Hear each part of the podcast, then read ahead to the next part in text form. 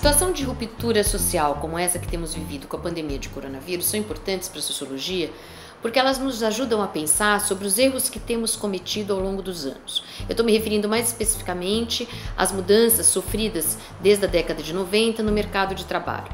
Vocês devem ter acompanhado recentemente a dificuldade que o governo federal teve para contatar 46 milhões de brasileiros para fazer a transferência de 600 reais a que elas teriam direito em função da sua condição de vulnerabilidade social. A imprensa chegou até a noticiar é, uma certa invisibilidade dessa, dessa população.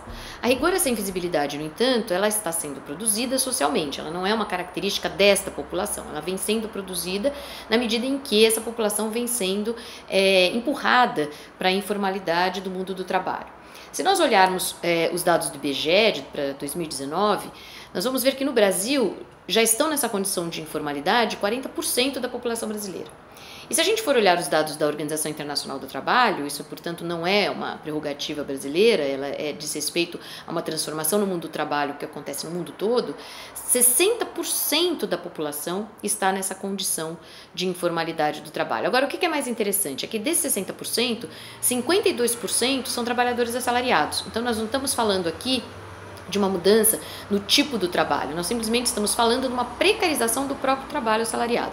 Só 3% desses 60% são é, empregadores, o que também cai por terra a ideia do empreendedorismo social, que é que normalmente é aquela associada ao trabalho informal. Portanto, é, de fato, do que é que nós estamos falando? Nós estamos falando da produção de uma miserabilidade social que ficou mais evidente agora, quando se trata, obviamente, de pensar é, essa, o que fazer com essa população que não tem nenhuma forma de segurança, é, que não pode, portanto, ficar em casa, como a maioria daqueles que têm o seu contrato de trabalho assegurado, e que, portanto, se colocam, são obrigados a se colocar em risco porque não tem uma condição de trabalho adequada e, e que, consequentemente, não tem uma condição de moradia adequada, não tem uma condição sanitária adequada, não tem acesso a uma educação adequada.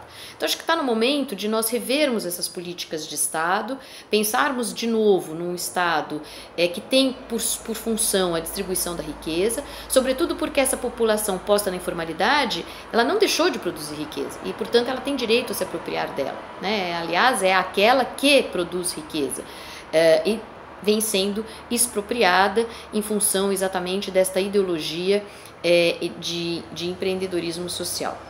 Nós vamos enfrentar recentemente é, uma reforma tributária. Eu espero que essa pandemia sirva para que nós pensemos e reflitamos sobre que tipo de reforma tributária nós queremos.